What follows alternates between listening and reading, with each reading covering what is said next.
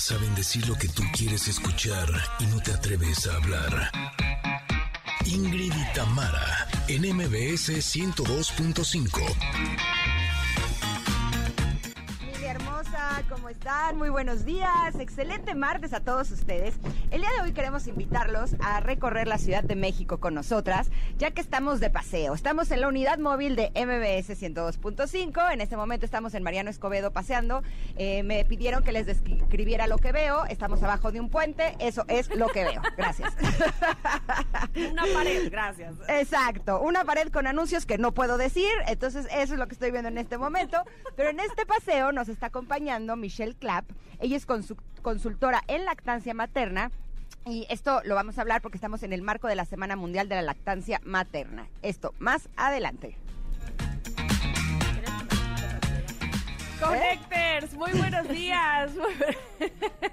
Oigan, durante el recorrido podrán conocer a nuestro colaborador Checo Hernández, el Barbón, también va a estar ahí, ahí este, haciendo el recorrido junto con Ingrid y vamos a platicar sobre los estereotipos entre hombres y mujeres.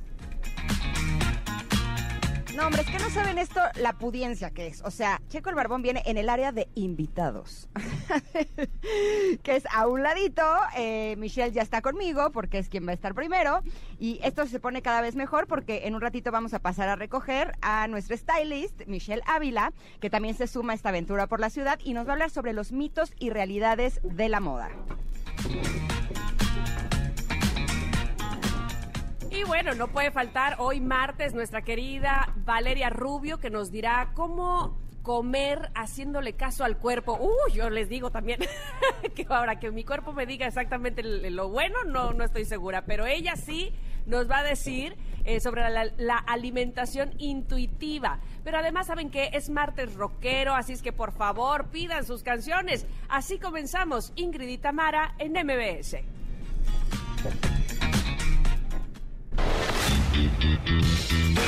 Ingrid y Tamara en MBS 102.5.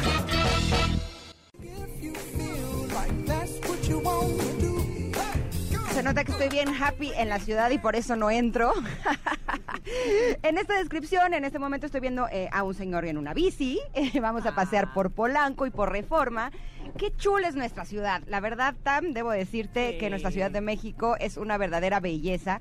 Y el estar así paseando en la ciudad, híjole, se siente rico, ¿eh? Así es que si nos ven en la calle, pues salúdenos, ¿no? Y en una de esas, pues hasta nos bajamos y echamos chalo un ratito. Eso sí, con tapabocas y toda la cosa, pero por supuesto que lo que queremos es estar más cerquita de ustedes y por eso estamos dando el rol. Y así es como saludamos este día a la gente hermosa que nos está sintonizando a través del 102.5 en la Ciudad de México. Ah, pero también saludamos con mucho, mucho gusto, aunque estén un poquito más lejos, a toda la gente linda de Córdoba que están en este momento sintonizando FM Globo 102.1 y por supuesto que a Comitán, que también nos escuchan en Exa 95.7, qué gusto que estén con nosotras. Este día en el rol queremos también abrazar a la gente que esté haciendo ejercicio, quien esté en el home office, quien esté con los chicos de casa, haciendo las labores, en el trabajo, caminando, en el transporte público, en el coche, en donde quiera que ustedes estén, los abrazamos con mucho gusto, así como también abrazo con gusto a mi compañera y amiga Tamara Vargas, que también está aquí con nosotros. ¿Cómo estás, Tam? Buen día. Aquí estoy, muy bien, muy bien. Yo, este, pues no ahí contigo eh, físicamente, lo cual me va a servir muchísimo tu descripción de por dónde andan coincido contigo totalmente, la Ciudad de México es preciosa, es maravillosa. Eh, la verdad es que el, tiempo que yo vivía allá, que, fue, eh, que fueron 10 años, bueno, no sabes cómo aprendí a amar esa ciudad desde el día uno, ¿eh? desde el día uno, con todo y todo y, y fui muy feliz. Pero bueno, aprovecho, por supuesto, para saludarles también a todas las personas que eh, se vayan encontrando, que, que, saluden a Ingrid, a todos nuestros invitados que van en nuestra unidad móvil. Bueno, qué felicidad poder hacer estos recorridos, Ingrid. Estoy segura que te lo vas a pasar muy bien. No, hombre, me siento como cuando hacía el paseo de la escuela, así de acelere el chofer, acelere el chofer, que nos viene persiguiendo la mamá de su mujer, así todos los amigos en cabina echando chal. No, bueno, es una una mañana muy movida, sin lugar a dudas, porque no te creas, se mueve el camión y hay que estar atinándole al micrófono. También tiene su chiste, también, sí, ¿cómo no? de que no, como de que no. Oigan, bueno, este, hablando de lo que sucedió esta madrugada, eh, eh, con referente a los Juegos Olímpicos. No, no queremos, no queremos, estoy muy triste. Sí, muy, sí, muy sí. triste. Yo creo que, ¿sabes qué? Eh, los del Cruz Azul deben de darle consejos a los del de, el fútbol de México, porque nos estamos quedando, tanto en la Copa Oro nos pasó y también ahora en los Juegos Olímpicos, en ya casi, en ya casi. O sea, todavía Mm. tenemos esperanza por el bronce, eh, pero híjole, no, yo estoy muy triste. ¿Tú cómo te sientes, Sam? Sí, la verdad es que, bueno, desperté esta mañana queriendo ver, luego, luego, luego saber cómo le fue a Roma, cómo le fue a México. cómo- en fin, este, pues las noticias no fueron tan alentadoras.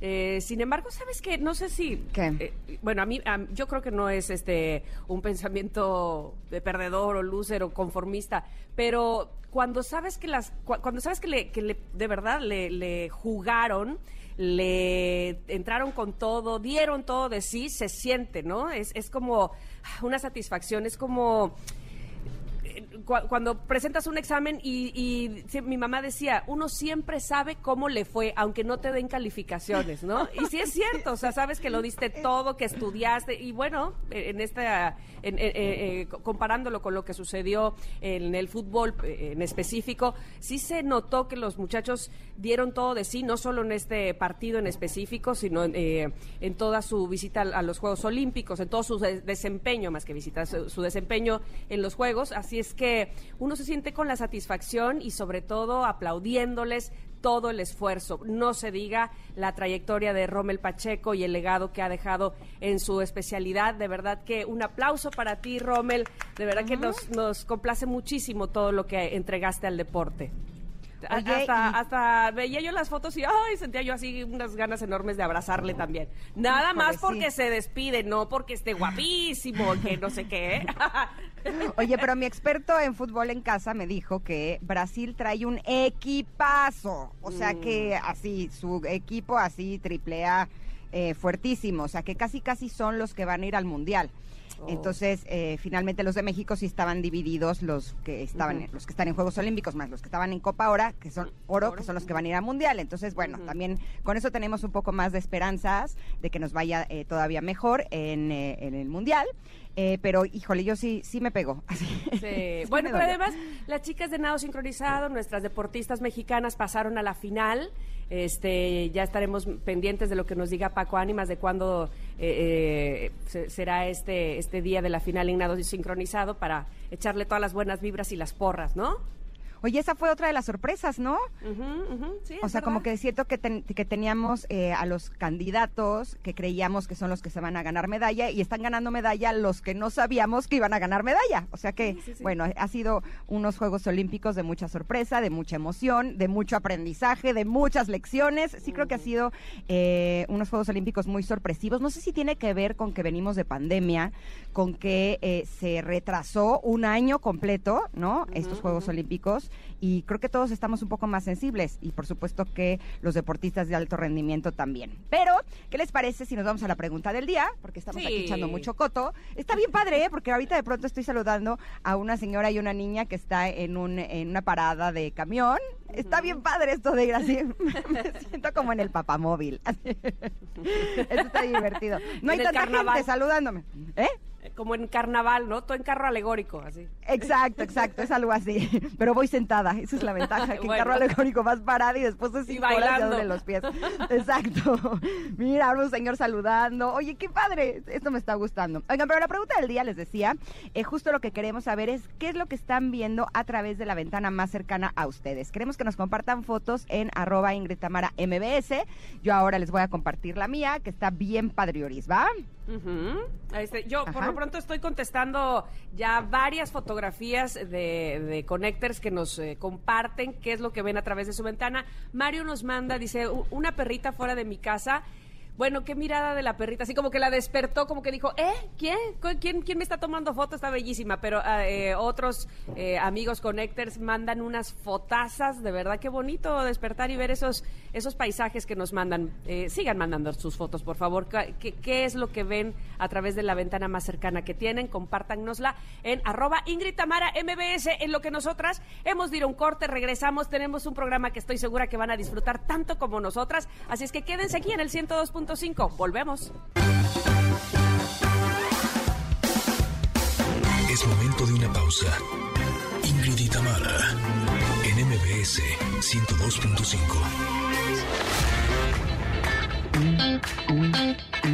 Ingrid y Tamara, NMBS 102.5. Continuamos.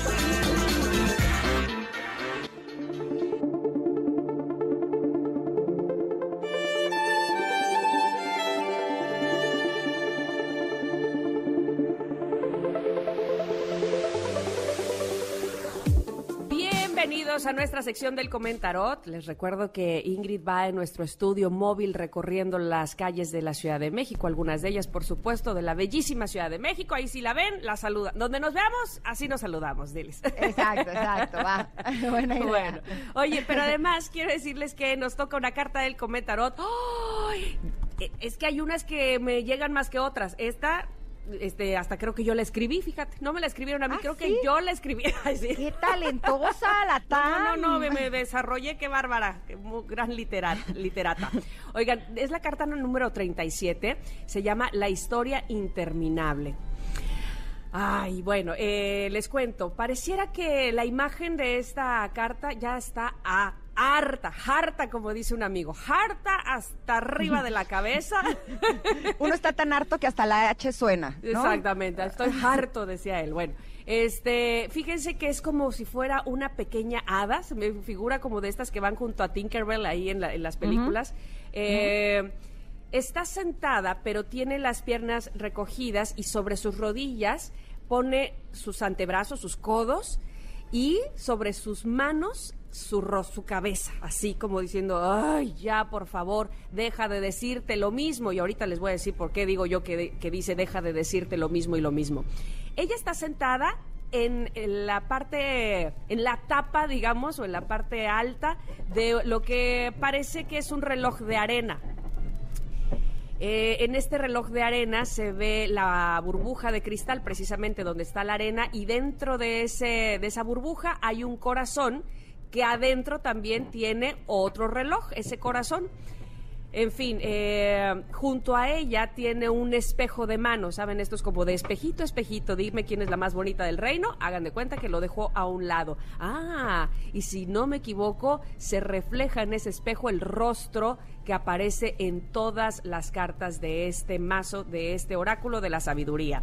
Muy bonita imagen, pero ¿por qué está harta esta persona? Bueno, les voy a leer así literal de verdad lo que dice porque quedó claritito. Miren, dice así.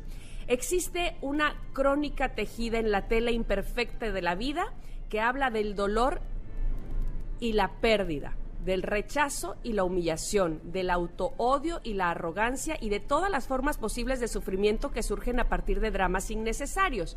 Es la vieja historia cuya cantinela no cesa de repetir que no puedes hacer esto, que no debes de ir ahí, que no deberías decir aquello. Si no quieres que tu mundo se venga abajo, hoy en día debes saber que nada de eso es verdad. El cielo no se está derrumbando. La voz que oyes es una mínima parte de ti asustada, condicionada y atrapada en una mentira que quiere protegerte y necesita sentir que eres una víctima. ¿Ah?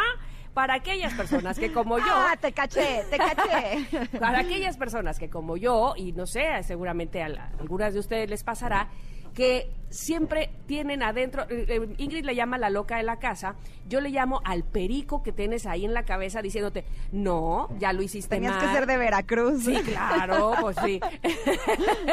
ya lo hiciste mal, ya lo dijiste así, así no era, que van a decir que no lo sabes, que sí lo sabes, que no era así, que ta, ta, ta, ta, ta. siempre te estás diciendo cosas que te no, no, no solo que te, que te asustan o que te alejan de lo, de lo que quieres hacer, sino que subestiman tu conocimiento o que te critican. De hecho, hay una parte donde habla de la autocrítica y, y dice, sí, acepta el criticismo de forma constructiva, mejor aún deja ya de repetirte ese cuento, inventa uno nuevo. El universo te ama profundamente y está esperando que te des cuenta lo, lo que nos dice esta carta, además de deja de estarte hablando así, no hay otra cosa que lo que, que aplaque a ese perico que el amarte a ti suena muy cursi, suena muy cliché, este ya nos lo hemos escuchado 80 veces, pero se- ahora sí se los digo con conocimiento de causa y callando al perico así, apretándole el pico,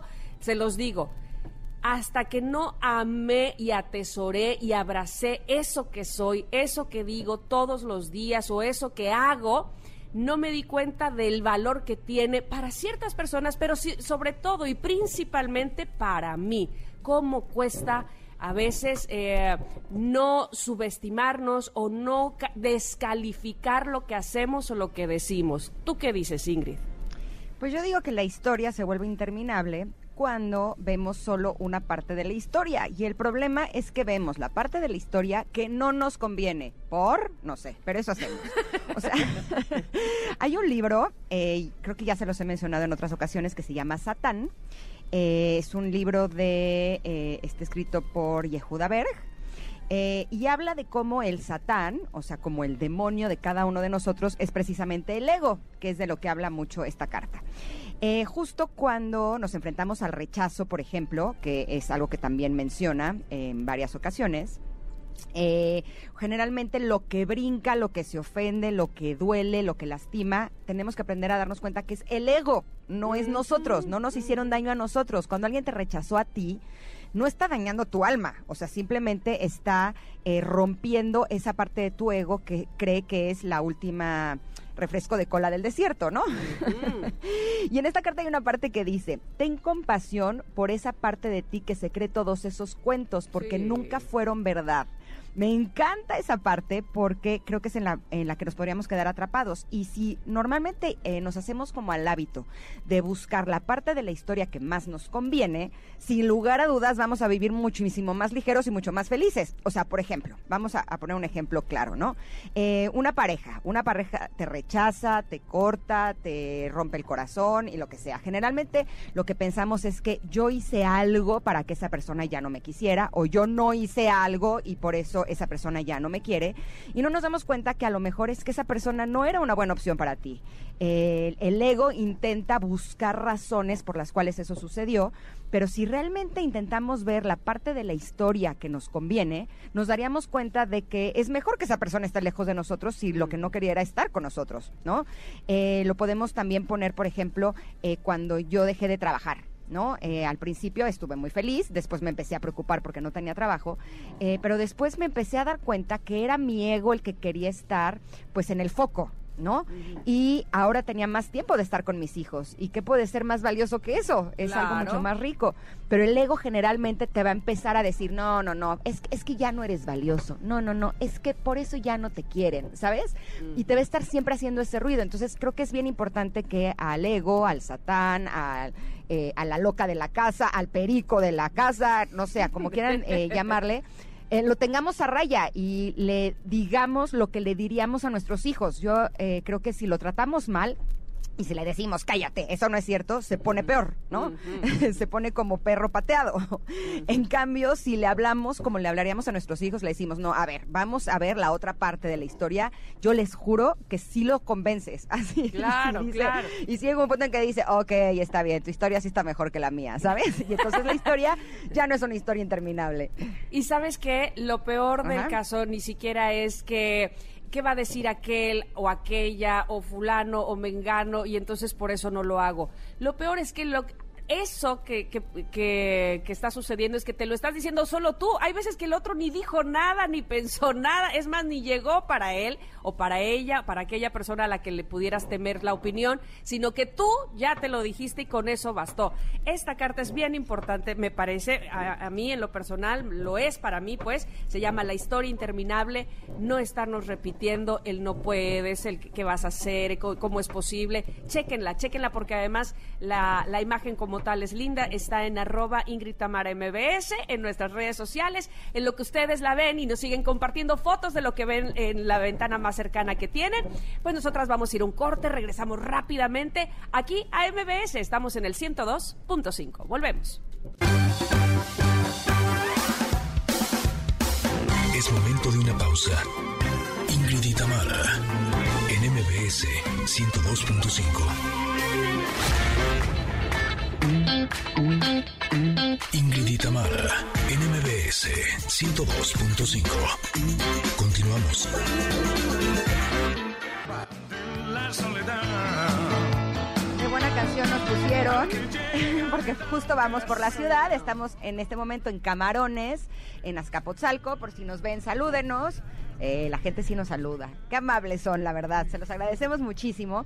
Y también agradecemos muchísimo a nuestra invitada que tenemos el día de hoy, eh, ya que del primero al 7 de agosto se celebra en más de 170 países la Semana Mundial de la Lactancia Materna, cuyo objetivo es fomentar la lactancia materna o natural y mejorar la salud de los bebés del mundo, pero por supuesto que también de las mamás. Eh, lograr que la experiencia sea una experiencia agradable y como que el hablar de este tema me hizo recordar cuando fui mamá por primera vez que yo pensaba que eh, la lactancia era, como es algo natural, pues es algo sencillo. Yo dije, nada más uno te pega al bebé y listo. Y sí, cómo no.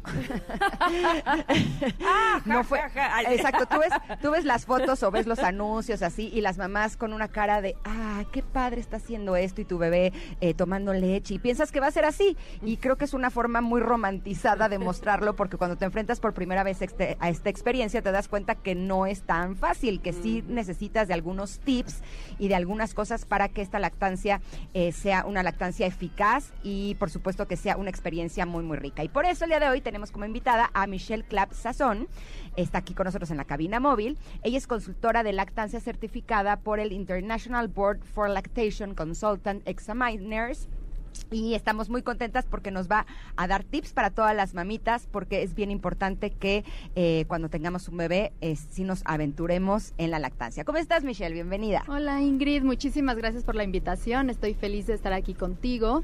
Y creo que parte muy importante de lo que estabas diciendo hace un momento es informar. Creo que las mujeres, si sabemos lo que estamos haciendo y se preparan con anticipación para su lactancia, se informan, tienen muchas más posibilidades de tener una lactancia exitosa, eh, saber qué cosas son mitos, qué cosas no. Hay muchos mitos en lactancia que nos han enseñado eh, que afectan a nuestra lactancia desde el inicio, ¿no? Entonces, si yo pudiera darles un consejo a todas las mujeres embarazadas que nos escuchan, es infórmense, infórmense todo lo que puedan, aprendan sobre lactancia, aprendan especialmente qué esperar esos primeros días de vida, porque a veces cometemos errores esos primeros días y eso hace que las cosas se compliquen más adelante, ¿no? Como uno, uno de los errores más comunes es voy a iniciar mi lactancia y pienso que no tengo leche y entonces empiezo a complementar desde el principio. Es muy importante no complementar, confiar en nuestro cuerpo, pegar a nuestro bebé lo más que se pueda y mientras más peguen a su bebé al pecho, más leche van a producir. Hay un punto muy importante ahí que es que vean que su bebé sí esté comiendo. ¿Y cómo sé que mi bebé sí está comiendo? Hay un tip muy fácil que ustedes pueden saber que es contar sus pañalitos de pipí esperamos mm. un pañal de pipí por día de vida, ¿no? Entonces el primer día de vida necesito un pañal de pipí, el segundo dos, el tercero tres, el cuarto cuarto, el cinco cinco y a partir del cinco cinco o más pañales de pipí toda la lactancia. Esto me dice que mi bebé está hidratado. Entonces mientras yo vea que mi bebé esté hidratado, eh, voy por buen camino, ¿no? Entonces eso es súper ah. importante. No empiezan a complementar porque en ese momento empezamos a bajar nuestra producción de leche, ¿ok? Y ese mito de, es que espérate a que te baje la leche para hacer esto, esa es una de las cosas que más nos afecta. Necesitamos a ese bebé trabajando en la producción de leche desde el inicio. Michelle, hola, ¿cómo estás, Michelle? No me ves, pero yo te escucho con mucha atención, porque por supuesto también eh, pasé por ahí, eh, sobre, más allá de los mitos, eh, las creencias de nuestras abuelas, suegras, madres y demás, de toma esto, toma el otro, toma aquello, ponte de cabeza, este, en fin, este, ruégale a la Virgen de la lactancia, qué sé yo. Entonces, lo que nos dices es, eh, básicamente, que precisamente la producción dependerá de la, de la cantidad de veces que peguemos a nuestro bebé a nuestro pecho, ¿es así? Claro y que el bebé esté pegado adecuadamente. Eso también es muy importante. Justo platicábamos ahorita, por ejemplo, de un mal agarre o dolor. Cuando tenemos un mal agarre, no nada más el problema es que tengamos dolor, es que ese bebé a lo mejor no está estimulando bien, no está extrayendo bien y eso ocasiona que no tengamos buena producción. Entonces tenemos que pegar a ese bebé lo más que se pueda y pegarlo de una forma adecuada, ¿no? Que tenga un buen agarre, que tengamos una buena posición, porque eso va a hacer que tengamos una buena producción de leche. Ahora, ¿qué pasa cuando eh, nuestro bebé llora mucho? y por más que nos lo pegamos, eh, no sale leche. O sea, esa es la verdad. Me acuerdo que, no me acuerdo cuál de mis tres hijos, hasta me jalaba así de, ah, no sale, no, ¿sabes? Con su manita empezaba a jalar y bueno, me daba unas lastimadas que, o sea, creo que eh, eso me dolió más que el parto. es muy importante. De veras. Es muy importante que uno, siempre les digo a las mamás, tomen pausas y de repente hay un momento en el que el bebé ya está muy desesperado, porque a veces tratamos de pegar al bebé cuando está muy desesperado.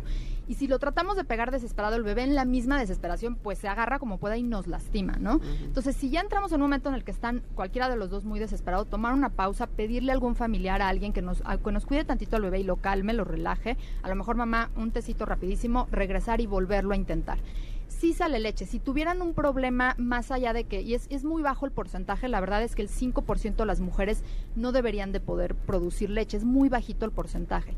Si no están pudiendo producir, yo me acercaría con una consultora de lactancia, para eso estamos aquí, para ayudarlas y ver qué es lo que está pasando. Pudiera ser un problema hormonal, pudiera ser un tema de cirugía de pechos, algún tipo de cirugía estética, a veces no es estética, simplemente es, no sé, se tuvieron que quitar una bolita, hubo algo por ahí que pudiera ser. Hay algunos tipos de pechos que tienen baja producción de leche, pero en general... Falta de agua.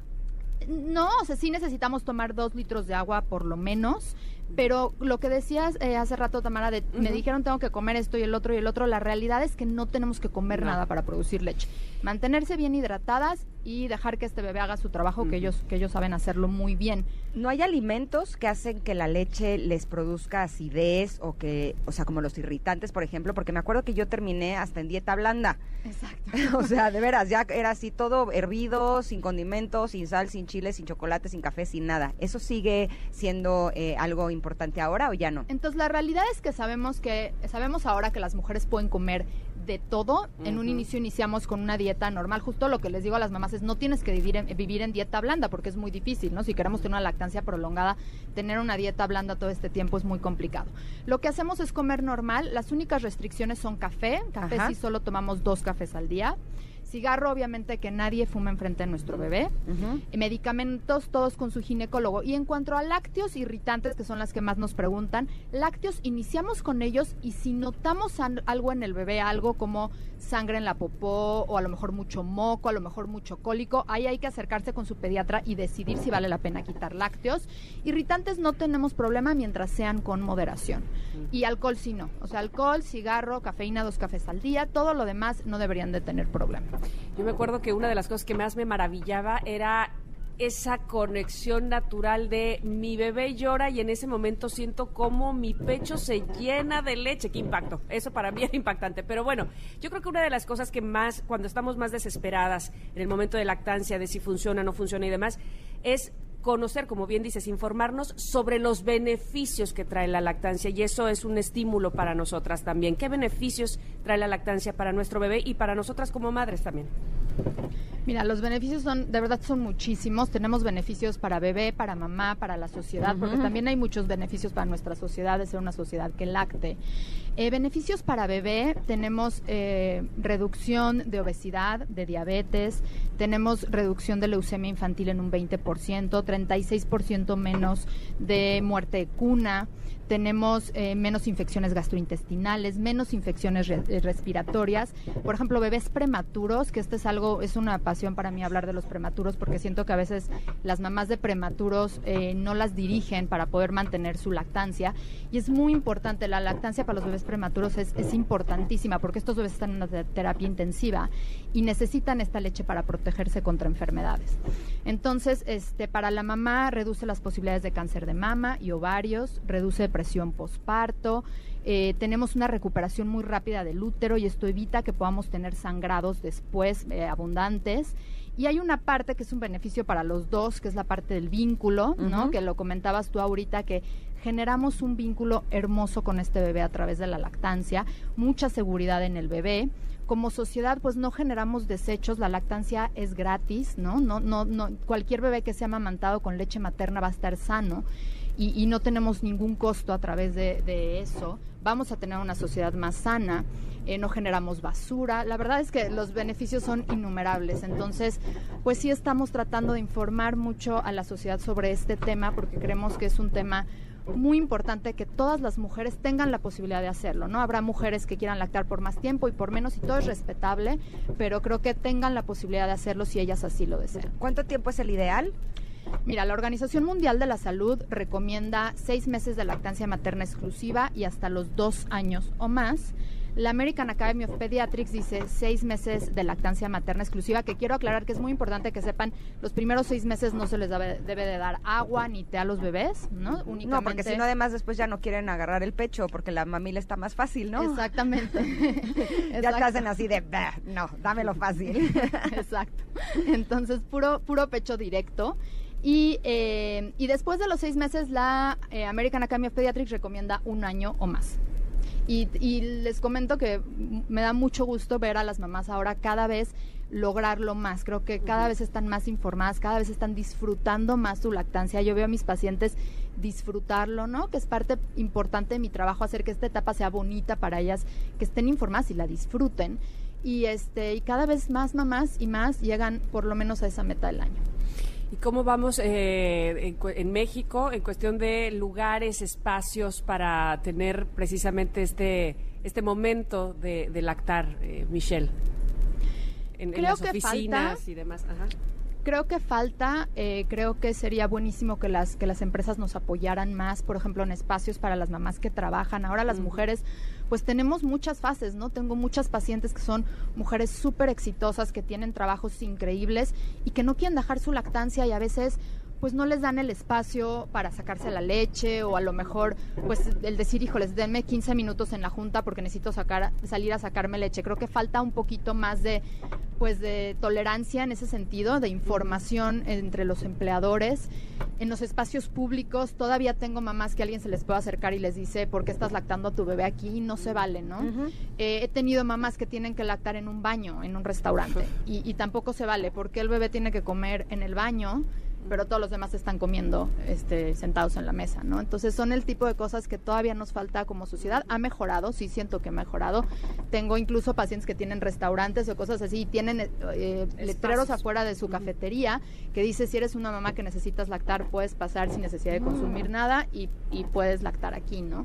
Entonces poquito a poquito estamos eh, haciendo cambios pero creo que sí, a, México nos falta todavía. El otro día escuché eh, en una mesa de al lado, en un restaurante, a unas personas que estaban indignadas porque en otra mesa una mamá estaba lactando y estaba lactando con un babero, o sea, realmente no, ni siquiera se le estaba viendo nada. Y ojo, aunque se estuviera viendo, es algo natural que todos deberíamos eh, de apoyar, ¿no? Pero ellos estaban indignados porque a ellos les incomodaba. Te juro que estuve a punto de pararme y decirles algo y dije, no, Ingrid, quédate donde estás, tranquila, al final es ignorar y tú lo dijiste al principio de esta entrevista, es bien importante eh, que tengamos información de por qué es tan importante que nuestros bebés eh, sean alimentados eh, a través de la lactancia. Te agradecemos enormemente que hayas estado con nosotras. gracias ¿Dónde te podemos encontrar? Porque sin lugar a dudas tu acompañamiento puede hacer grande la diferencia. Ay, muchas gracias, gracias a ustedes por tenerme aquí. Me da mucho gusto platicar de este tema con ustedes. Y yo estoy como lactando Michelle Clapp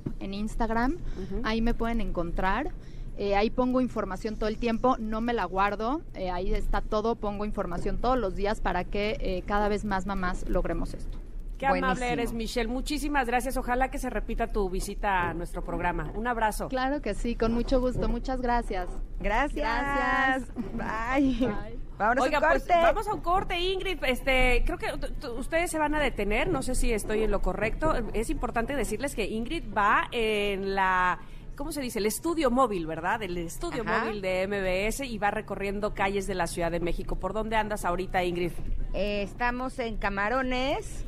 Eh, pasamos hace poquito, el 22 de febrero, pero bueno, estamos por aquí, por la zona. Tenemos kits con gel antibacterial y cubrebocas, también tenemos libros, así es que estaremos encantados de que nos saluden y poderles dar estos regalos. Y así nos vamos a ir un corte, pero regresamos porque nuestro querido Barbón ya está aquí listo, ¿eh? Viene con sombrero y toda la cosa. O sea, él portando traje de gala para la ocasión. En Azcapotzalco están, en Azcapotzalco, para la gente que quiera saludar eh, a Ingrid Coronado y a Iván Barbón y demás y recibir los kits. Perfecto, me encanta. Bueno, pues vamos al corte, como bien decías, volvemos al 102.5. No se vayan. Es momento de una pausa. Ingrid y Tamara, en MBS 102.5.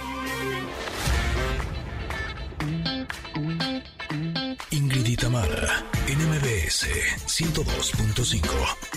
Continuamos.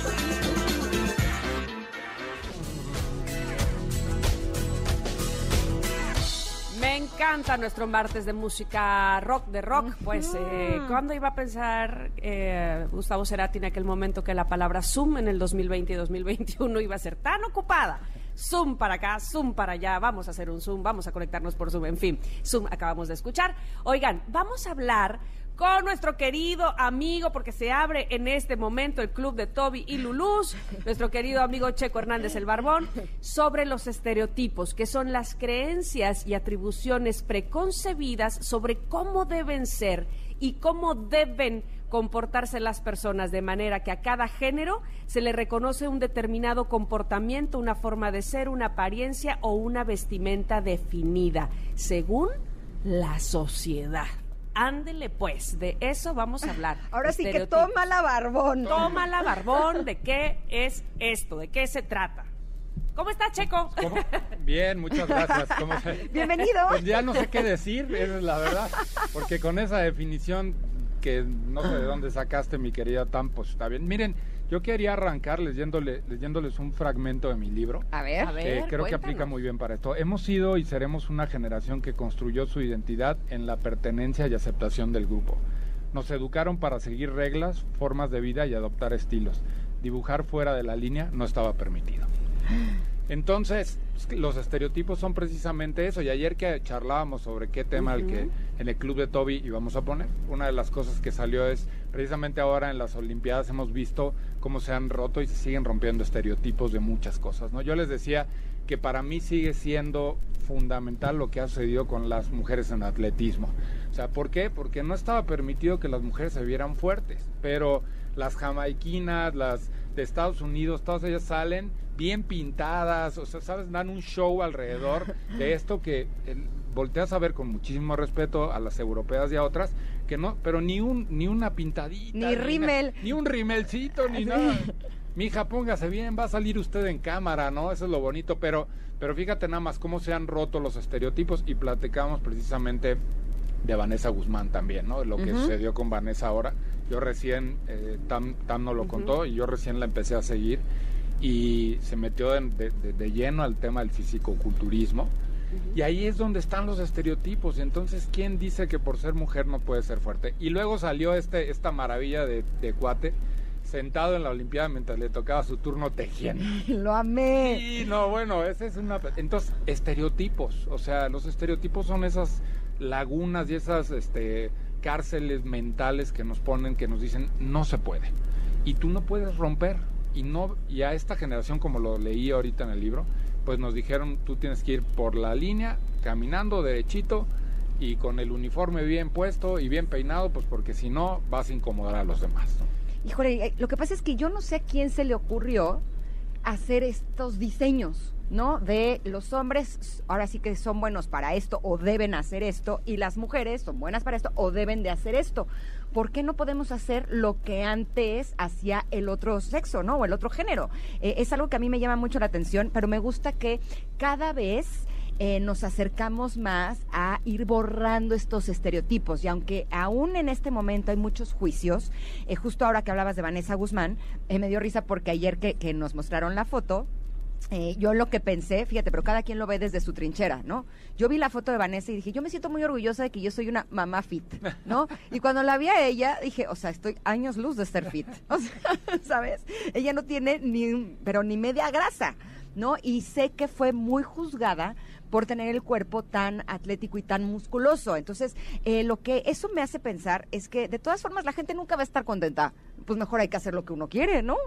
Sí, definitivamente. Ahora, el, caso de Vane, por ejemplo, lo que sucedió es, eh, me imagino que verla alta, fuerte como está ahora, pues le debe sacar un susto a más de uno. Eso es una realidad. y ahí es donde dicen que hay mucho, hay muchos hombres que le tienen miedo al éxito, ¿no?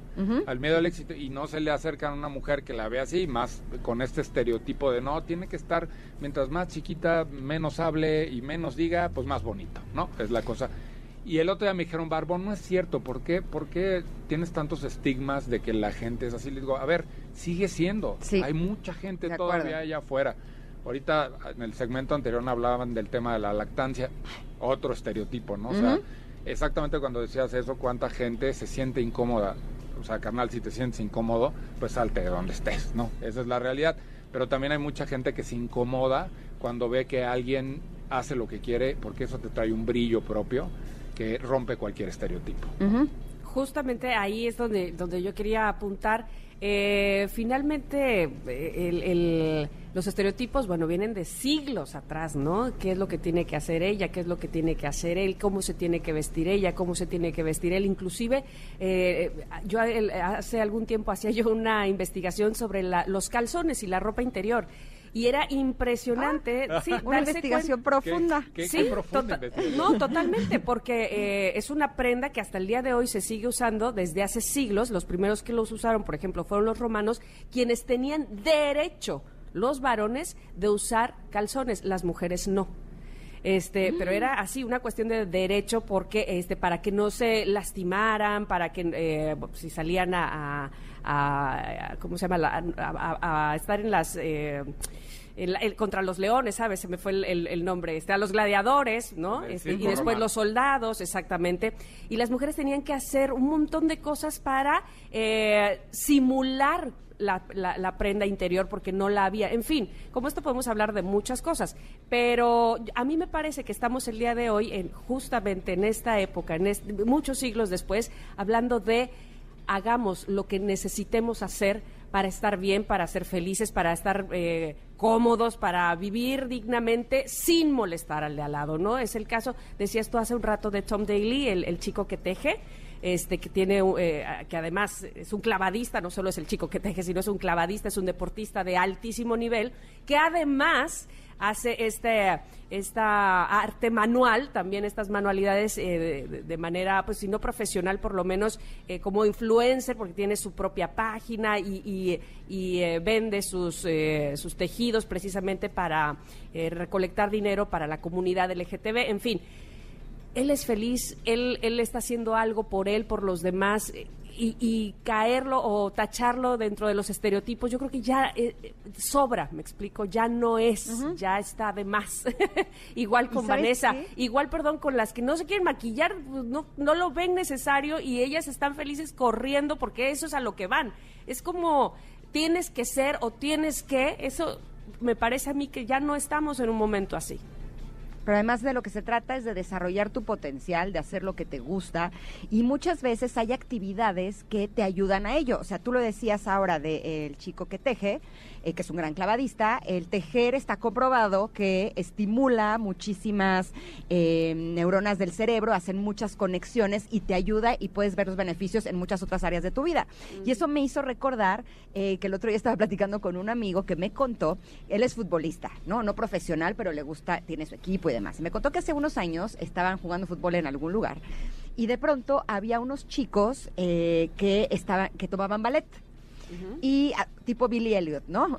y entonces que cuando vieron los chicos del fútbol que salieron los del ballet, eh, los del ballet le dijeron, ¿qué onda? Nos echamos una cascarita y los del fútbol hicieron así como de, ay, ajá, ¿no? O sea, los vamos a aplastar, pero claro.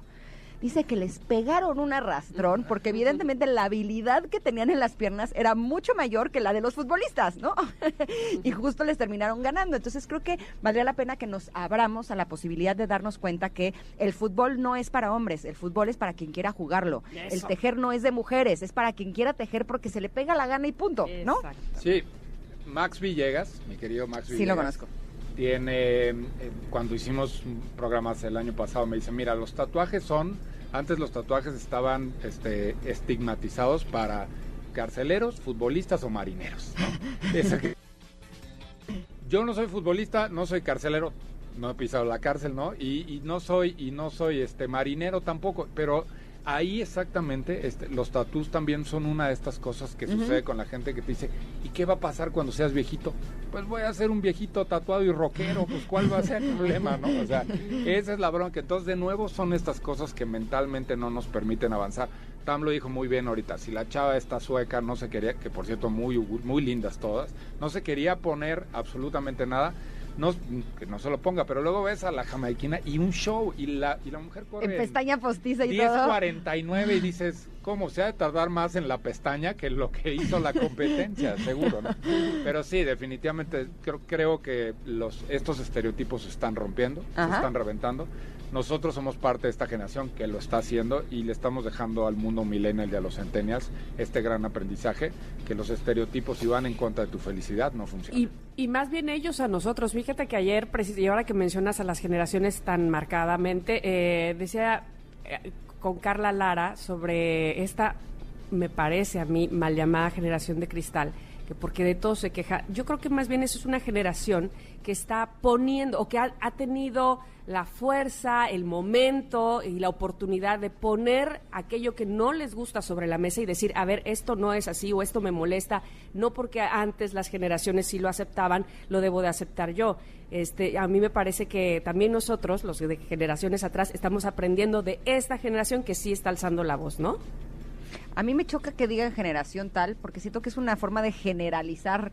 Y creo de que todos somos distintos. O sea, Al final todos Pero somos. eso es un estudio como eh, sociológico, digámoslo así, ¿no? Pero sí, tienes razón. a mí no me gusta pertenecer a ninguna generación, porque yo soy como un poquito de todo. Mi generación timbiriche siquiera.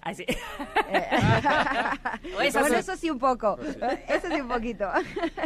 La realidad es que entonces Ingrid me acaba de reventar ahorita otro concepto, porque primero fue el de Barbonas, no me digas Barbonas, y ahora fue el de generación, no me digas generación. Entonces usted, amigo que está del otro lado, va a ver en la siguiente, siguiente Ingrid y Tamara que voy a borrar la palabra generación. No, no, no, no, no, cada quien, yo No, también. ya sé, ya sé, es broma. O sea, yo, yo respeto lo que opinan los demás. Lo que pasa es que sí creo que en mi persona eh, no aplica. Porque soy un- yo soy un chile mole y ¿Tú eres de otra generación? Exacto, exacto. Por ejemplo, mi talento en la tecnología, eso es algo de esta generación, ¿no? Y lo tengo muy, muy en mí. No va. En eso sí no soy de esta generación, la verdad, lo acepto. Pero sí tengo otras cosas. No, no, pues maravilloso, qué, qué, qué bonito, ¿no? Oye, pero a mí lo que me gustaría es que justo eh, ayer que estábamos chateando, Checo propuso un tema y me gustaría eh, que lo tocáramos para la próxima vez. ¿Cuál es, Porque sí fue algo que me llamó mucho la atención y me gustaría escuchar cuál es su opinión desde el lado masculino. ¿Qué pasa cuando a una mujer en una pareja le va mejor económica o profesionalmente que al hombre? ¿Qué es lo que les pasa? ¿Qué es lo que les sucede? Híjole, sería un gran tema para la próxima vez, ¿no? Sí, definitivamente. Creo que sí. Ahora, yo lo planteé desde también, ¿qué sucede si de repente te levantas y volteas a ver y tu, y tu, tu esposa, tu novia, lo que sea, va a correr en las Olimpiadas y se para y está como Jimán, o sea, fuerte, ¿sabes? El estereotipo es voltear a decir, no, aquí el fuerte de la casa tendría que ser yo, y, y el tipo se levanta así con pancita, ¿no? Y, y los ves, muchos de ellos son felices así, entonces es un gran tema para la siguiente. No, y Sí, la porque- fuerza está en muchos otros lados que en el cuerpo, ¿no? Sí, definitivamente. Y la seguridad también, ojo. Este, pero bueno, me encanta porque tenemos muchos temas todavía, mucha tela de donde cortar, mi querido Checo Hernández. Tú por lo pronto sigue te dando el rol. Me encanta que hayas estado ahí en el estudio móvil. Pues sí, la verdad es que tengo un antecedente de haber sido chofer de bus, ¿no? En algún Muy bien. momento ¿En serio? mi vida. No, no es cierto. Ay, ¿ves cómo nos engañas? Pero que siempre quise, pero pues, por eso cuando me invitaron dije, aquí estoy. Este es. Este es mi momento, ruletero. Ahora estoy haciendo la parada, haciendo la parada aquí, cobrando 200 pesos por subir gente, pues el Disney aquí está. ¿no? Como luego cacharpo. esa canción, Ti- Tienes que ser ruletero. cacharpo. Qué re buena. Gracias, Checo. ¿Dónde Gracias. te encontramos? En Instagram, toma la guion bajo Barbón MX y en el resto del mundo digital como toma la Barbón. Ya está. Un abrazo y un beso corte. para ti. Bye. Bye. Regresamos en unos minutos. Somos Ingrid y Tamara y estamos en la unidad móvil de MBS 102.5. Estamos en Azcapotzalco, pero si nos ven, salúdenos, ¿no? Bye. Regresamos.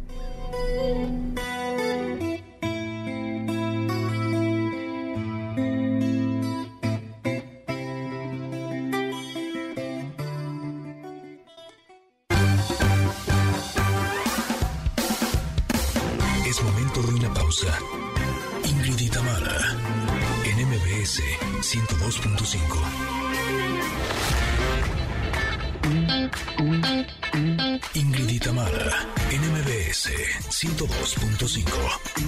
Continuamos. Connecters, Connecters. Oigan, gracias por seguir la ruta de Ingrid y Tamara por la Ciudad de México. En la primera hora nos acompañó Michelle Clapp y habló de la lactancia materna. Uno de los errores más comunes es voy a iniciar mi lactancia y pienso que no tengo leche y entonces empiezo a complementar desde el principio. Es muy importante no complementar, confiar en nuestro cuerpo, pegar a nuestro bebé lo más que se pueda y mientras más peguen a su bebé al pecho, más leche van a producir. Estuvo buenísimo. Si Sí. están embarazadas o están lactando, les recomendamos que si no escucharon esta entrevista, busquen el podcast que publicaremos esta tarde porque realmente estuvo muy buena. Y nosotros también seguimos recorriendo las calles. Ya está lista también Michelle Ávila para hablarnos de los mitos y realidades de la moda. Además, Vale Rubio nos dirá todo lo que necesitamos saber de la alimentación intuitiva. Continuamos.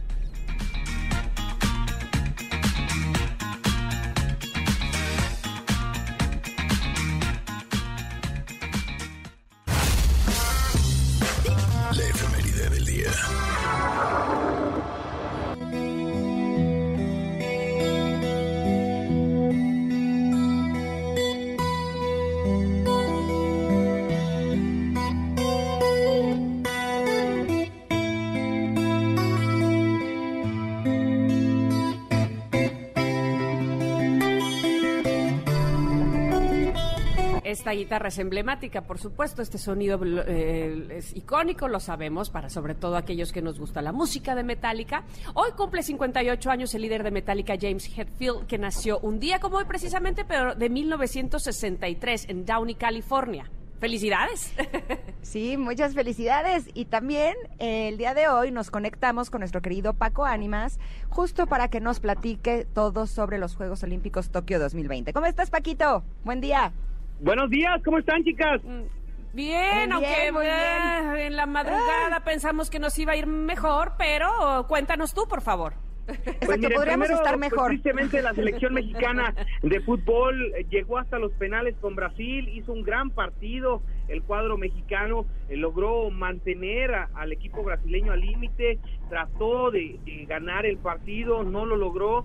El Jimmy Lozano hace ajustes, en el tiempo extra tuvo alguna oportunidad quizá de poderse acercar al marco brasileño. Hay que decirlo, Brasil fue mucho mejor en el, en el terreno de juego, se le acopló mejor la cancha y aún así se llegó hasta la instancia de los penales donde tristemente la gran puntería y el gran, la gran forma de cobrar de los brasileños fue la diferencia y es que los brasileños hicieron las cosas muy bien. Guillermo Ochoa adivinó todos los penales pero no estuvo ni cerca de pararlos gracias a la gran técnica que utilizaron los brasileños para anotar.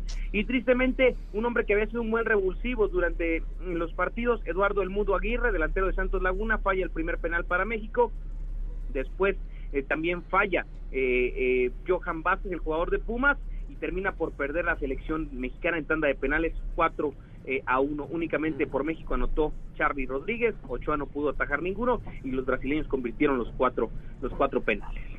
Oye, Paquito, eh, Paolo me dijo que el problema fue que Brasil tiene un equipazo, mamá, equipazo. Así, ¿sí crees que ese haya sido el elemento que hizo que ganaran? ¿Que realmente traían eh, mejor equipo? Sí, lo platicábamos desde el día de ayer. Tienen jugadores de mucho más badaje. Los jugadores de nuestro país están eh, todos eh, actualmente en la Liga MX, salvo el caso del Diego Lainez, que está en el fútbol europeo. Y en el caso de los brasileños, son pocos los que están en el fútbol de su país. La mayoría están en el fútbol europeo, en el Aston Villa, jugadores que Mm. pertenecen al Real Madrid, que juegan en el Everton, que juegan en, en diferentes ligas europeas. Y bueno, este nivel pues termina por pesar hasta cierto punto y ahora Brasil va a pelear por su tercer final consecutiva en Juegos Olímpicos. La del 2012 la perdió con México, en Río 2016 la ganó y ahora la oportunidad de volverla a ganar, aunque tendrá un rival muy complicado que también es la nómina más alta en cuestión de jugadores del fútbol olímpico. Hablo de España, que derrotó 1 por 0 a Japón y que con esto está, eh, pues, con esta anotación de Marco Asensio, logró en tiempos extras dejar en el camino a los anfitriones, que serán el rival de México el próximo viernes Eso. 6 de agosto a las 6 de la mañana, cuando México juegue por la medalla de bronce en eh, estos Juegos Olímpicos de Tokio, que también se ve complicado, hay que decirlo. Sí, sí, sí, este, no, no es, no será cosa fácil, así es que mm, por nuestra parte seguramente no bajará las porras y el ánimo para nuestros eh, deportistas mexicanos y estaremos muy pendientes de ese partido precisamente. Pero ahora habría que hablar de la final de clavados de trampolín de tres metros con la participación de Romel Pacheco. Vaya, Mm. vaya forma de despedirse de Rommel Pacheco, su último clavado con grandes calificaciones, un hombre que entregó su vida al deporte olímpico, prácticamente 20 años representando a nuestro país en competencias internacionales de clavados, un hombre que cierra una gran etapa, un histórico, sin duda olímpico, y que eh, pues deja un, un buen sabor de boca, eh, termina en sexto lugar en esta ocasión en la competencia, pero pues también en realidad tuvo grandes rivales que, que no le permitieron avanzar más, si bien calificó en un mejor lugar, Rommel hizo lo que pudo para tratar de avanzar en esta en esta fase y ojalá y sea un hombre que se dedique a trabajar con las futuras generaciones porque la mentalidad, la forma física y la técnica que tiene Rommel Pacheco va a pasar a la historia como uno de los mejores atletas mexicanos de todos los tiempos, ¿no? Ya no tendría eh, oportunidad en otros Juegos Olímpicos por edad, ¿verdad? Sí, exactamente, el tema de la edad ya no le ayuda y, y también eh, pues ya, eh, ya quiere dar paso a otras etapas en su vida. Sabemos que también trae la inquietud ahí en el tema político y demás. Entonces, por lo pronto como atleta de nuestro país deja el nombre de México muy en alto en otras competencias, en esta no se le dio tristemente la medalla, pero deja una gran participación entre lágrimas, Rommel Pacheco, eh, pues deja Mm. Tokio 2020 con mucha, pero mucha eh, buena vibra de toda la gente que lo ha seguido a lo largo de su carrera y que sabe que es uno de los mejores atletas en la historia de nuestro país. Pues nuestro agradecimiento y parabienes para Rommel, de verdad, muy, muy, muy buena carrera, Rommel Pacheco. Muchas gracias por todo lo que nos diste. ¿Qué más tenemos, mi querido Paco Ánimas? Pues Simón Biles, Simón Sí. Biles que se iba, que regresó, que fue y que vino, pues ganó medalla de bronce en su regreso a las competencias en Tokio 2020 después de abandonar las competencias grupales y de no participar en la final de otra de las categorías, pues en esta ocasión sí lo hizo y logró ga- ganar medalla de bronce. Eh, alguien que se ha vuelto ícono en estos Juegos Olímpicos de Tokio por la valentía que tuvo de explicar el por qué abandonó las competencias, logró reponerse y sacar una medalla de bronce importante para su país y para su ámbito personal. Simón Biles dejando en claro que tiene grandes capacidades como atleta y que superando esos temas mentales eh, puede, puede regresar a ser una de las mejores en las siguientes competencias que vengan más adelante, ¿no? Y todavía tiene más eh, pruebas, ¿no? Todavía le queda una participación más a, a Simone Biles que eh, recordemos que pues había se había separado un poco del tema por, por el tema mental, pero en la viga de equilibrio pues logró ahora la medalla de bronce y todavía le queda una participación más, si no me equivoco, para eh, pues tratar de seguir trascendiendo con el equipo estadounidense. Y también eh, comentarles a todos que pues todavía quedan competencias en las que participan mexicanos. El día de hoy hay todavía participación eh, de atletas mexicanos para que ustedes estén muy, pero muy al pendiente de lo que sucede. Recordemos que estará eh, también Alejandra Orozco, demostrará que de qué está hecha cuando salga en la plataforma de 10 metros individual y todavía vienen más competencias en esta recta final de Tokio 2020, así que ustedes muy al pendiente de todo lo que suceda en este, en este torneo, ¿no? Así lo estaremos. Muchísimas gracias, querido Paco Ánimas. Ya sabemos que te localizamos justo así, arroba Paco Ánimas, ¿verdad? Arroba Paco Ánimas en Facebook, Twitter e Instagram. Por lo pronto hasta aquí la información y estaremos platicando en los próximos días de más de lo que suceda en la recta final de Tokio 2020. Gracias, Paquito. Vámonos rápidamente a un corte, Ingrid. Regresamos bien rápido. Seguimos aquí en el 102.5 de MBS. Volvemos. Veíamos venir, no se perdieron las ganas, los juegos están aquí, están aquí. Vamos, vamos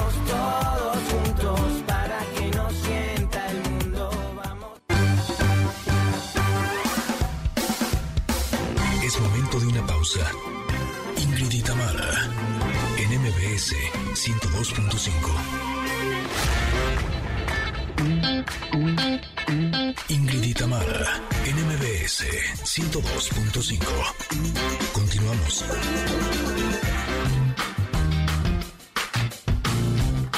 Barriga llena, corazón sano y contento. Nutrición con Valeria Rubio. Carne con frijoles. festín porque vamos en la cabina móvil. Acabamos de pasar por un letrero que dice camarones mientras Mm. escuchamos guacamole y a mí ya me dio hambre. O sea, ¿qué onda, no? y por eso estamos muy felices, bueno, por eso y más, de recibir a nuestra querida amiga, nuestra nutrióloga Valeria Rubio, para hablar de un tema bien interesante. Y les voy a decir por qué. Resulta que el otro día estaba escuchando a una persona que quiero mucho. Ella decía que ella para mantenerse en forma, o sea, delgada, eh, lo que le ayuda mucho es comer exceso de grasas saturadas animales. ¿Eh?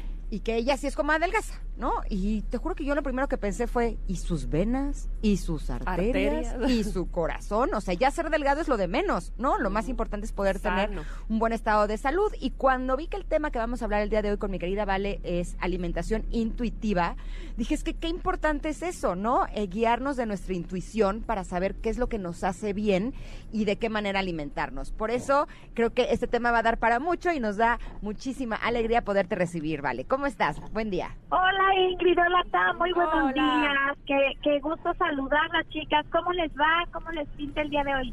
Muy contentas pues, de, felices. de recibirte y de, a ver, porque yo, mi intuición me dice muchas cosas de cómo debo comer, pero seguramente no, eh, no va por ahí la cosa, ¿verdad? ¿Qué es esto de la alimentación intuitiva? Tam, sí, va por ahí. Fíjate que eh, a través del tiempo, justo por lo que dices ahorita, Ingrid, de las dietas, eh, eh, y pues hemos, eh, hemos bloqueado hacerle caso a nuestra intuición en la manera de comer.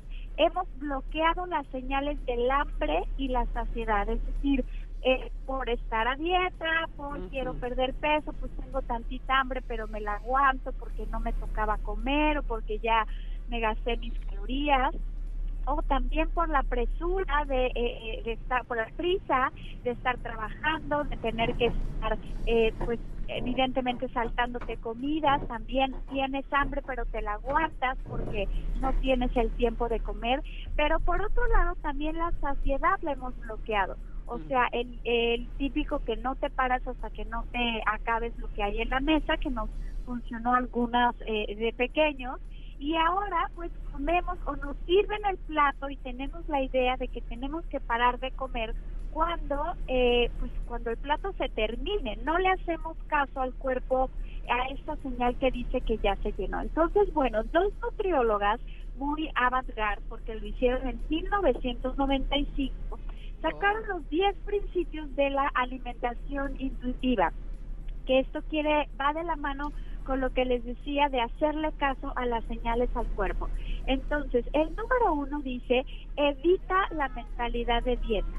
Esto ya lo hemos escuchado mucho, que no se debe decir eh, esa palabra, aunque es el término correcto, pero es de alguna manera mandarle una señal a nuestro cerebro que dice que estás que te estás restringiendo, que te estás limitando y eso hace que te genere más ansiedad porque estás pensando que estás a dieta y que te tienes que limitar. El número dos es acepta el hambre. O sea, el hambre no lo tienes por qué evadir, no lo tienes por qué medio entumir o medio calmar, ni con un vaso con agua, ni lavándote los dientes, ni tomando un té de menta. El, al hambre le tienes que hacer caso, porque el hambre es la única manera en que tu cuerpo...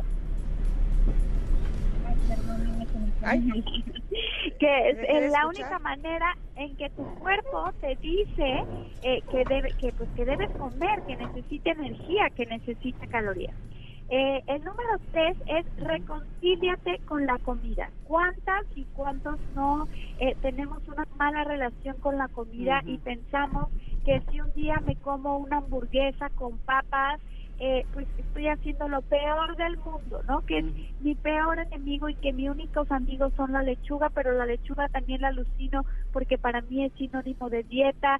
Eso es reconciliarte con la comida. El número cuatro, ignora los remordimientos. Si ya te lo comiste, ya te lo comiste. Yo a mis pacientes les digo, si te vas a comer algo que no viene en tu plan, no pasa nada, te lo comes, lo disfrutas. Volvámonos otra vez unos sommeliers de la comida, desde cómo huele, qué desde qué colores estás viendo, qué texturas.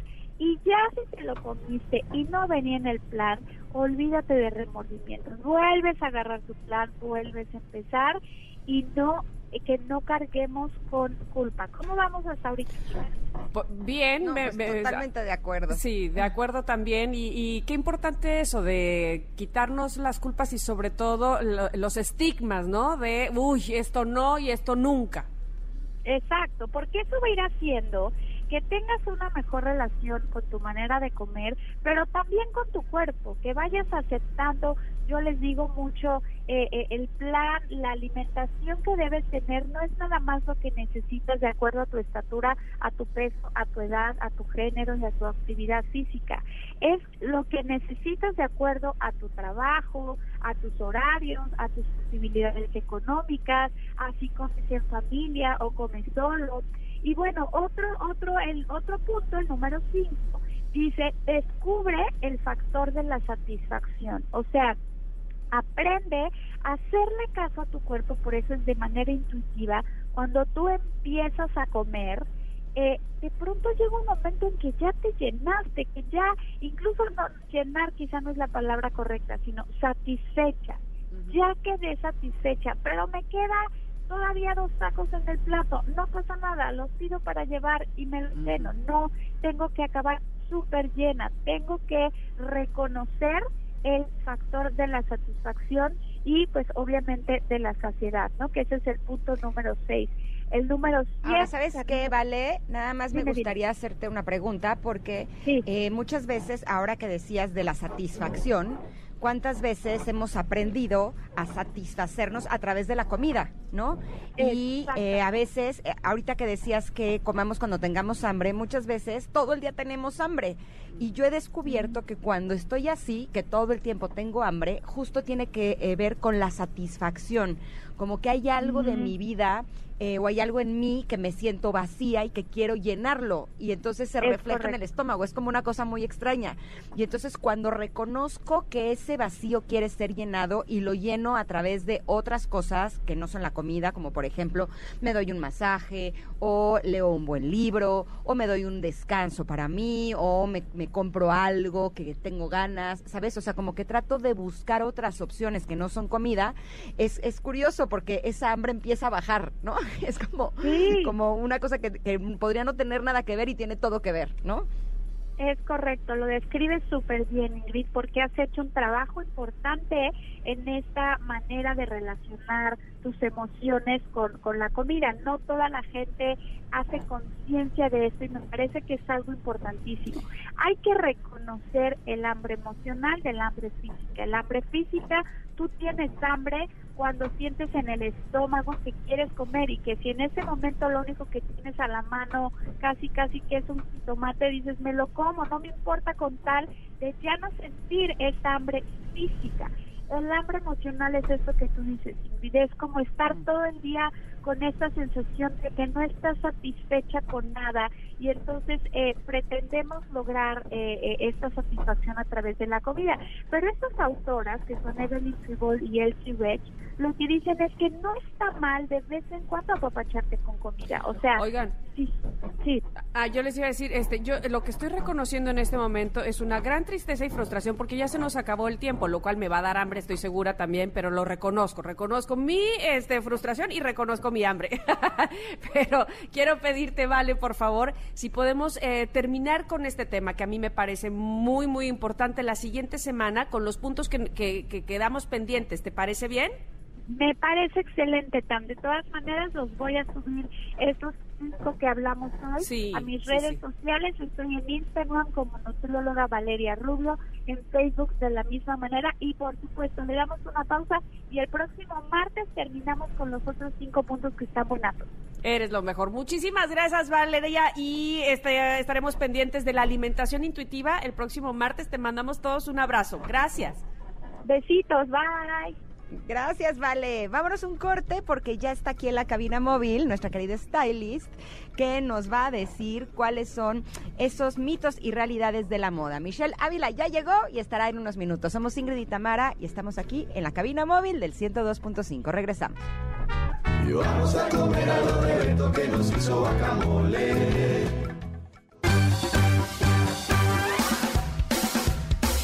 Es momento de una pausa. MBS 102.5.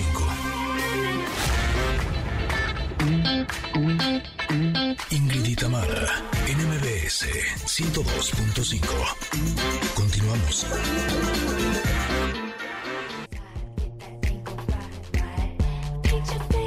Bueno, escuchamos esta canción de Glam Ahí estás, Tam. Sí, aquí estoy. Y yo iba a decir, ya sabemos cómo canta de bonito Cristina Aguilera, así es que la vamos a interrumpir un poquito, este, para poder darle paso a Michelle Ávila y que nos hable de los mitos y realidades de la moda. ¿Cómo estás, Michelle?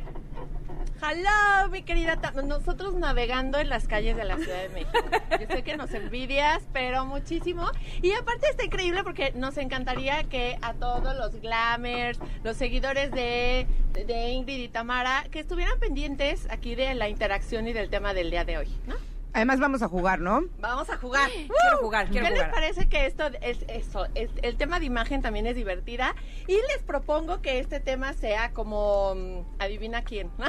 Va, Órale, va, va, va, va, va. Cerrado. ¿no? Cerrado, que son mitos y realidades y creo que los mitos y realidades los hacemos nosotras mismas respecto a nuestras creencias, a la educación, a la ciudad en donde vivimos y por eso creo importante como romperlos un poquito, saber cuáles sí y cuáles no y sobre todo si nos están escuchando que nos escriban y nos digan, ay, para mí yo crecí con este mito, sí Órale, o no. órale. O que Vale, tú, vale, Tam, vale. o tú, Ingrid, también digan de, a ver, yo crecí con este, sí o no, ¿no? Para Va. hacerlo mucho más divertido y romper un poquito paradigmas. Venga. ¿Qué les parece? Venga. Venga. Pues vamos a empezar con el tema de los estampados. Mis chavas, estampados, que yo amo los estampados, me puedo poner más de dos estampados o tres estampados en un look, pero cada quien su estilo. Acuérdense, vamos a respetar estilos.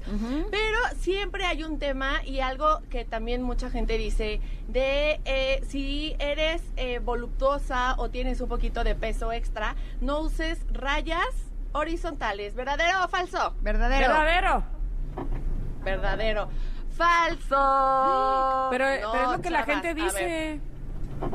No, ah, no, sí, no, pero lo que tú creas. es. Ah, pues que la gente dice sí, sí, verdadero, sí lo dice. Sí, exacto, es un mito, es un mito, eh, efectivamente no es una realidad porque visualmente las rayas horizontales si son efectivamente una línea horizontal, acuérdense que lo- donde sale el sol en el horizonte, por eso Ajá. es ese tipo de línea, por si alguien no sabe vertical, horizontal, ¿no? Entonces, horizontal, eh, de repente dicen no porque te van a ensanchar esa parte de tu cuerpo, nada más tengan mucho cuidado. Todas las podemos utilizar, pero las líneas deben de ser o gruesas o delgadas. A más delgada la línea, más te va a adelgazar. ¿En serio? Sí, a más gruesa la línea sea vertical u horizontal, te va a ensanchar, te va a agregar Oh. volumen. Entonces, no es que no lo utilices, sino so- utilízalo en la zona de tu cuerpo que más lo necesite. Ah, Así de qué cosa más bonita. Ahora, muy líneas, bien.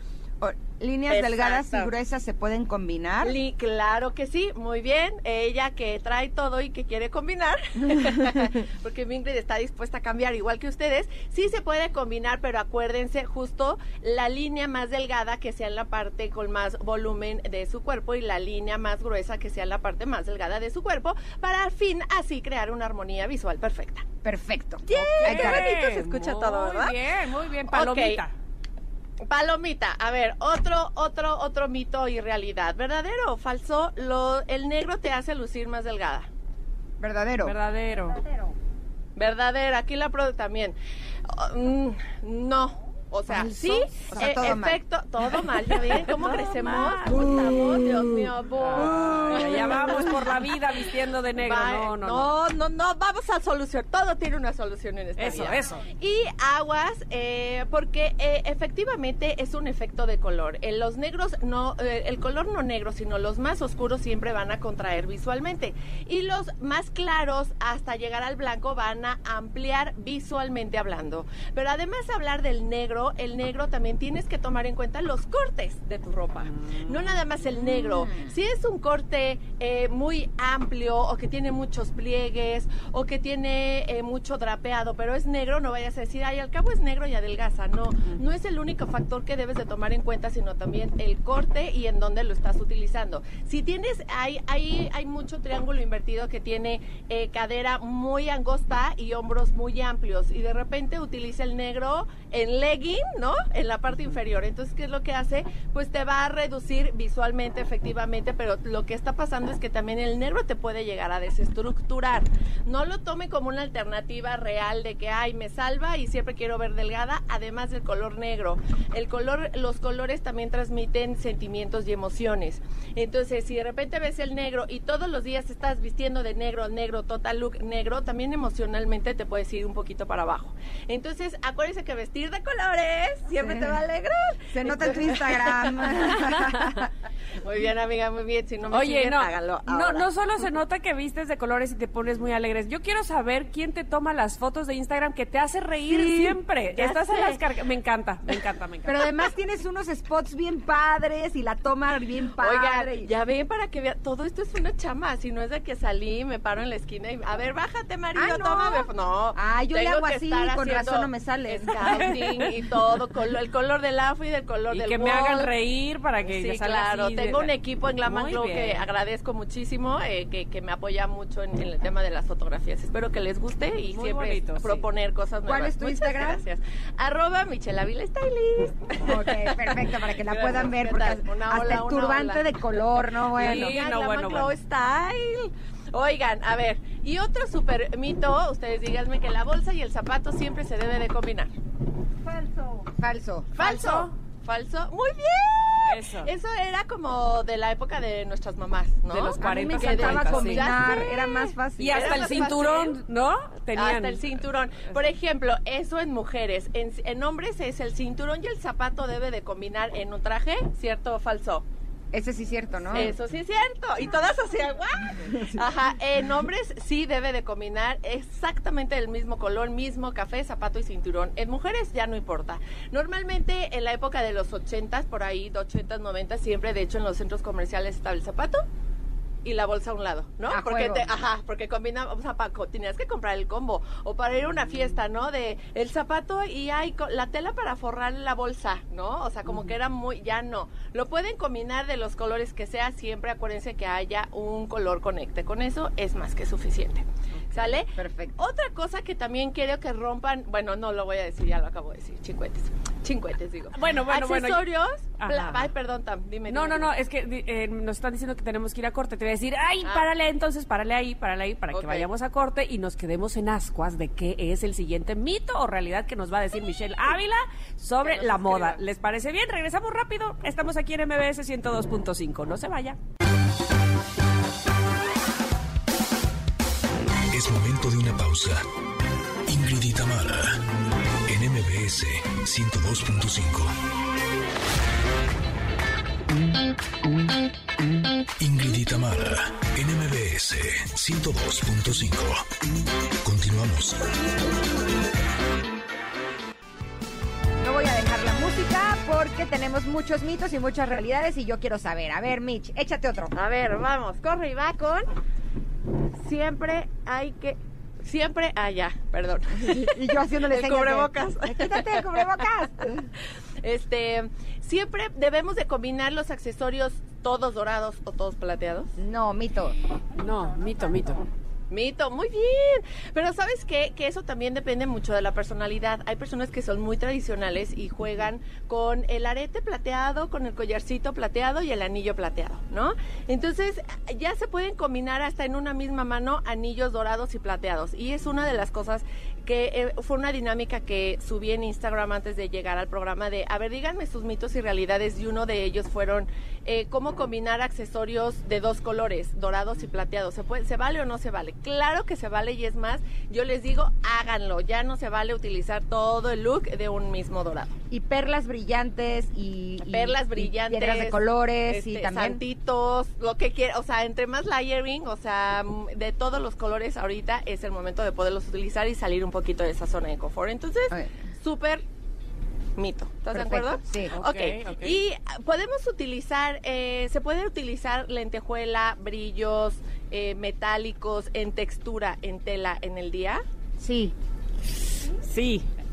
Eh, Pero te costó trabajo, Tam. Sí, porque te voy a decir una cosa. Este, Porque me cuesta trabajo ponérmelo. Es que aquí, aquí donde vivo, el brillo y sales escurrida como a la media hora ya tienes brillos hasta entre los dedos de los pies, ¿me explico? O sea, Ya aquí con sé. este calor, pero sí, sí me gusta, se ve lindo, me parece. Sí, me encanta y lo único que les voy a pedir cuando lo utilicen es que ya no utilicen una prenda eh, más, más de gala. O sea, no se vale utilizar, o sea, como que bajen, bájenlo un poquito de nivel o de tono para que no se vea disfrazería, ¿no? O sea, a ver otra vez. Como eh, usar lentejuela, una blusita de lentejuela de día con jeans y Y tenis. no más. Ah, ok. ¿no? Para bajar, para O, equilibrar. sí, para bajarlo, esa- para hacerlo O de si es día. vestido de lentejuelas con tenis. Con tenis, ajá, Ah, o un turbante y unos tenis y una chamarra de mezclilla, ¿no?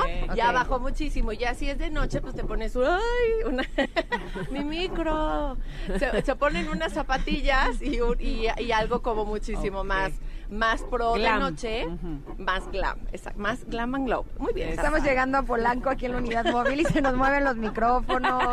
O sea, no, bueno. Está padre, está padre, está padre. Tu silla para la izquierda y el micrófono para la derecha, Sí, ¿no? ya sé, yo, wow. O sea, sí, estoy en un juego. Oigan, este, a ver, algo súper importante. Ajá. Nunca hay, a ver, y les voy a pedir por favor que se metan a mi Instagram para que vean de repente si, se- si les gusta o no, se- no les gusta. Hay una regla que dice nunca lleves sandalias con calcetines. Sandalias, estileto, tacón, ¿no? No, no, no, no sandalia de playa.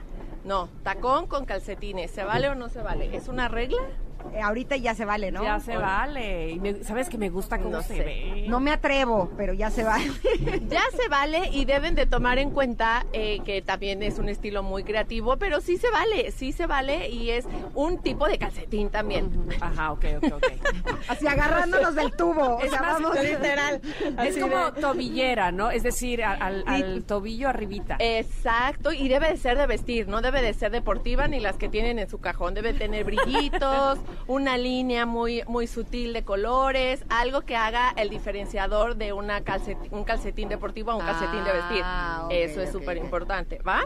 Ok. ¿Y qué les parece si cerramos Oye, con- nada más tengo una pregunta. Una amiga. Tus, los zapatos de tu línea están llenas como de piedritas y de cositas de así. ¿En esos también te puedes poner calcetín? Claro que sí, sí, claro Ah. que sí, eh, siempre y cuando sea muy bien, amiga, eh, con, con calcetín de vestir y combine con el zapato o con el outfit. No debe ser machi- tanto machi machi. O sea, con que haya un color que esté Conecte. combinado. Ah, ok. ¿Cuál es la página de Instagram de tus zapatos? Eh, Sí, es glamandglow.mx.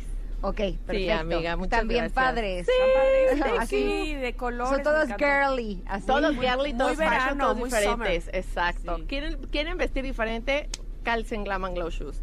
Oigan, y vamos a cerrar con este, ¿qué les parece? A que ver. Eh, me han escrito mucho de decir, vestir a la moda, ser fashionista, utilizar tendencia, ¿es cuestión nada más de jóvenes? No, mito. Más vale que ese sea un mito. Más vale porque si no te cacheteo, Michelle.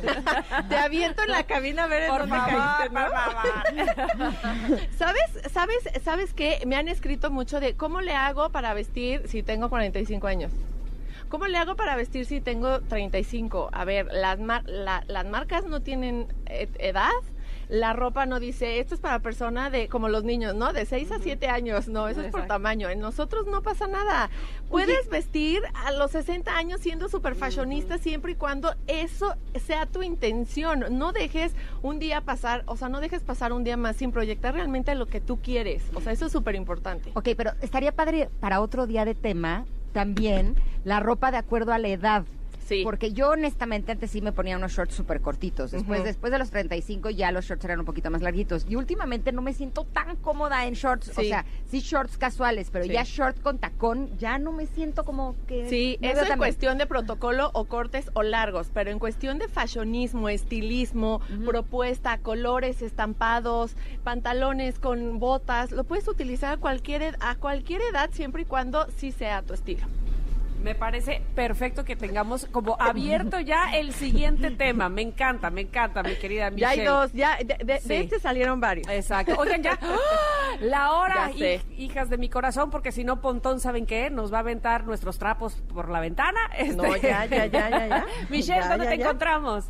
Sí, arroba Michelle Ávila Stylist, me encantaría que me siguieran y me escribieran. Perfecto. Gracias, Gracias. Mitch. Los quiero. Gracias, Y a ustedes, gracias.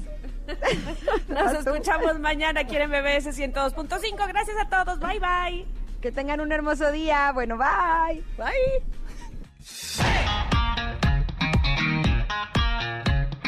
Ingrid y Tamara te esperan en la siguiente emisión, MBS 102.5.